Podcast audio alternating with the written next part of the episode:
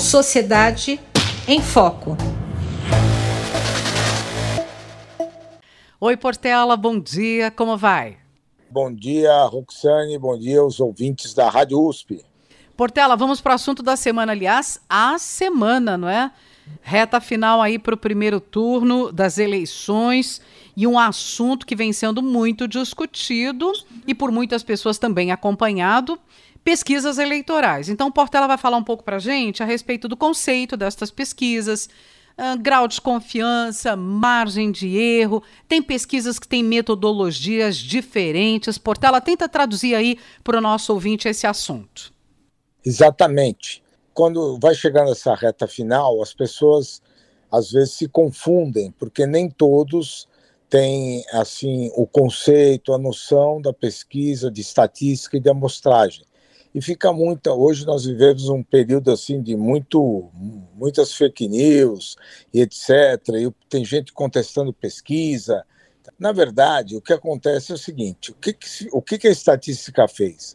Ela conseguiu através de um processo amostral, você pega uma parte, uma amostra daquilo que você quer pesquisar, no caso das pesquisas eleitorais, o eleitorado, e se ela mantém uma amostra praticamente igual ao que é o, o eleitorado, ela consegue, com poucos entrevistas, reproduzir o eleitorado.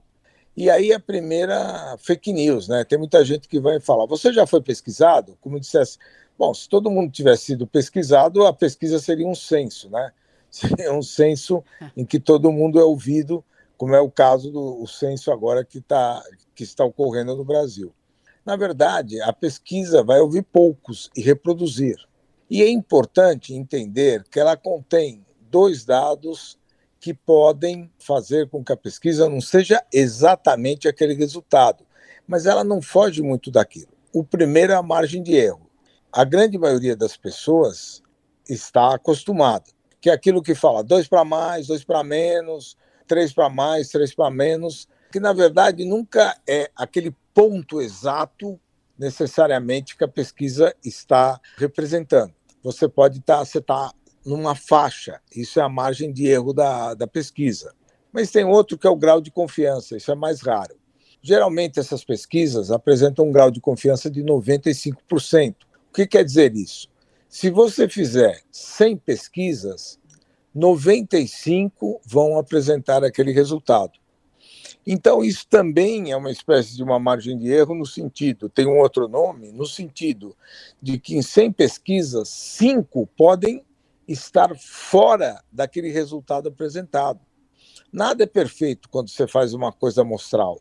É algo aproximativo é algo aproximado para você poder olhar e entender o que está acontecendo.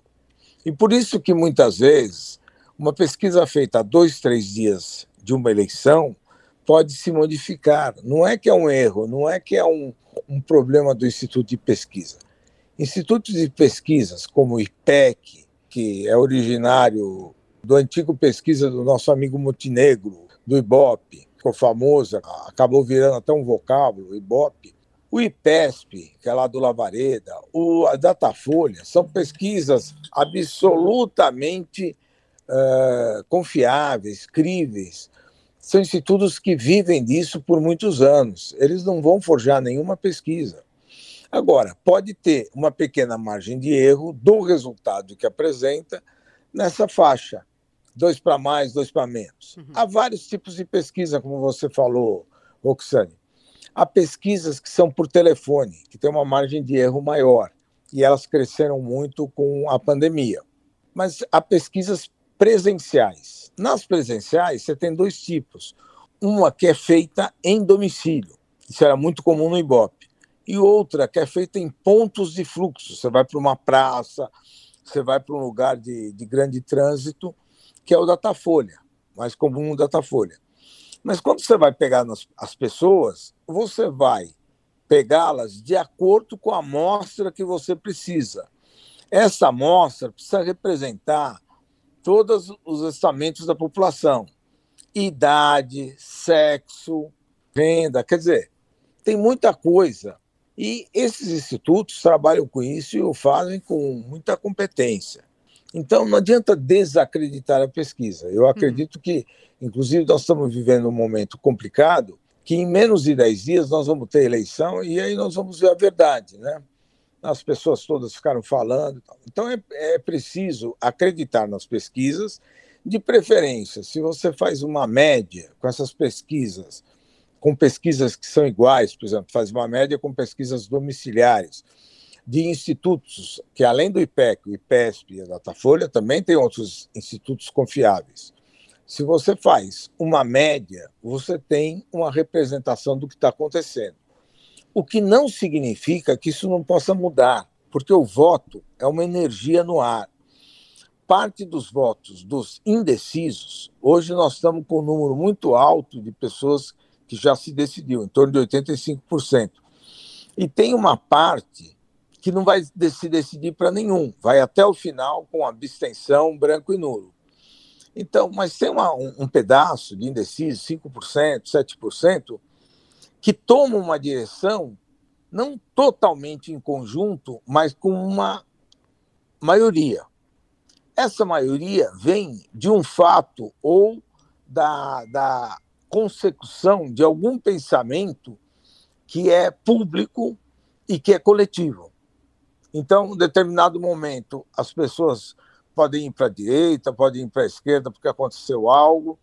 Houve um momento, uma vez, um problema em Volta Redonda, isso favoreceu a Irondina, muito tempo atrás, numa pesquisa que ela atropela no final o Maluf e se elege prefeita, no tempo que não havia segundo turno, ela se elege prefeita com maioria dos votos, mas ela não tem 50% mais um então, tudo isso tem que ser levado em conta. As uhum. pesquisas, de fato, reproduzem aquilo que está acontecendo com a margem de erro que nós falamos.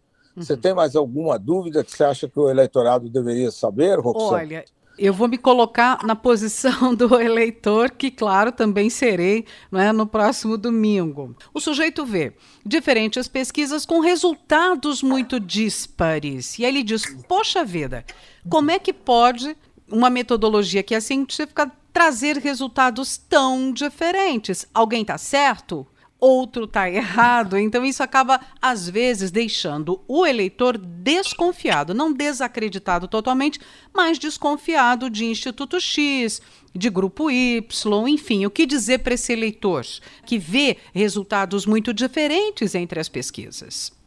Duas coisas importantes agora. Primeiro, ele olhar se são pesquisas que têm metodologia semelhantes. Uhum. Se você fizer por telefone e se você fizer a pesquisa uh, pessoal, ou em domicílio, ou em pontos de fluxo, isso dá uma grande diferença. Segundo lugar, não sei se você está percebendo que essas disparidades estão se ajustando. É sempre assim, quando vai chegando uh, a eleição, o, o, momento da eleição, olha que as pesquisas estão se ajustando. O, o, os candidatos aí mais votados estão ficando com praticamente os mesmos resultados. A diferença é de um, dois pontos para cima, para mais ou para menos em cada um. Então, vai se ajustando. E o que hoje está em pauta, e é mais importante, é se haverá segundo turno ou não. E para isso é importante avisar o eleitorado que precisa de 50% mais um dos votos válidos. Então, você tem que excluir os votos uh, nulos, brancos e abstenção. Vai haver uma abstenção, gente que não irá votar, inclusive muitos porque tem medo de violência, etc. Haverá quem votará branco e nulo. Esses votos todos, esses três, são considerados inválidos e você retira. Então, com o resultado da pesquisa, mesmo que alguém tenha 45%, 46% pode ganhar no primeiro turno. Por quê? Porque aí o eleitor, o, o, o somatório do eleitorado válido baixa para 90%. Vamos supor que você perca 10% em votos inválidos. Então você precisa ter 45% mais um. Se a abstenção, votos, votos inválidos foram muito grandes, isso baixar, por exemplo, 12%, então, o total dá 88%. Aí você precisa 44% mais um. E muita gente depois não entende como um candidato que estava com 40 e pouco pode ganhar no primeiro turno uhum. se isso acontecer. Então, quer dizer, é olhar com cuidado a metodologia e verificar que as pesquisas todas estão se ajustando. Antes tinha pesquisa que dava uma baita diferença lá, agora está muito próximo. Vamos acompanhar, não é? No próximo domingo, o resultado dessas eleições. E tem pesquisa eleitoral ali até o finalzinho. E logo em seguida, boca de urna também. Pesquisa eleitoral, boca de urna, né? E vai ficar todo mundo. Essa é que fica todo mundo realmente ligado no resultado. José Luiz Portela, doutor em História Econômica pela Faculdade de Filosofia, Letras e Ciências Humanas da USP, pesquisador do Instituto de Estudos Avançados. Muito obrigada, boa semana e até a próxima segunda-feira. Obrigado, Roxane, uma boa semana a todos os nossos ouvintes. E só então acrescentando o seguinte: o debate final, haverá um debate, se não me engano, dia 28, pode levar a uma pequena diferença daqueles votos indecisos. Então, isso também deve ser levado em conta e não deve ser tomado como erro da pesquisa. Existem mudanças na última hora, existe gente que vota diferente, muda o voto da véspera para o dia da eleição. Uma boa semana a todos, uma boa eleição para todos. Votemos consciente. Um abraço. Sociedade em Foco.